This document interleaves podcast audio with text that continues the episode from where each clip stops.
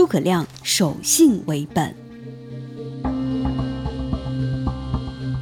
诸葛亮四出祁山时，所带的兵马只有十多万，而魏军主将司马懿迎战蜀军，拥有精兵三十余万，还有久经沙场的大将张合、郭淮、费耀等人。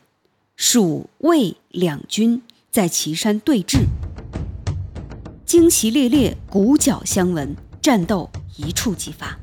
正在这个紧张的时刻，蜀军中有四万人因服役期满，需退役还乡。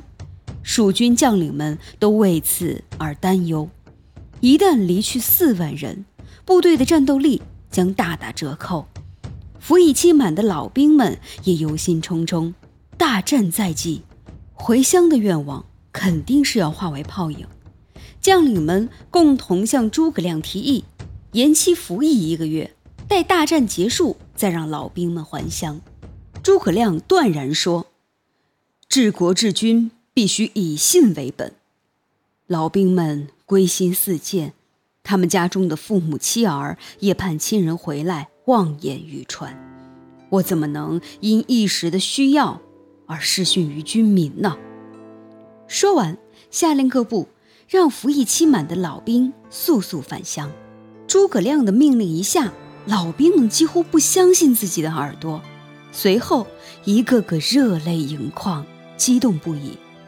这一来，老兵们反而不走了。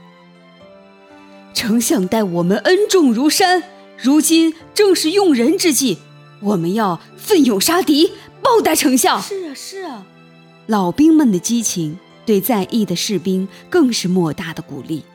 蜀军上下群情激愤，士气高昂。四出祁山，诸葛亮虽然没有取得预期的功绩，但他设计诱杀了魏军大将张合，又在形势对自己不利的情况下，平安地率领蜀军撤退回国。这不能不说有四万服役期满的老兵的功劳。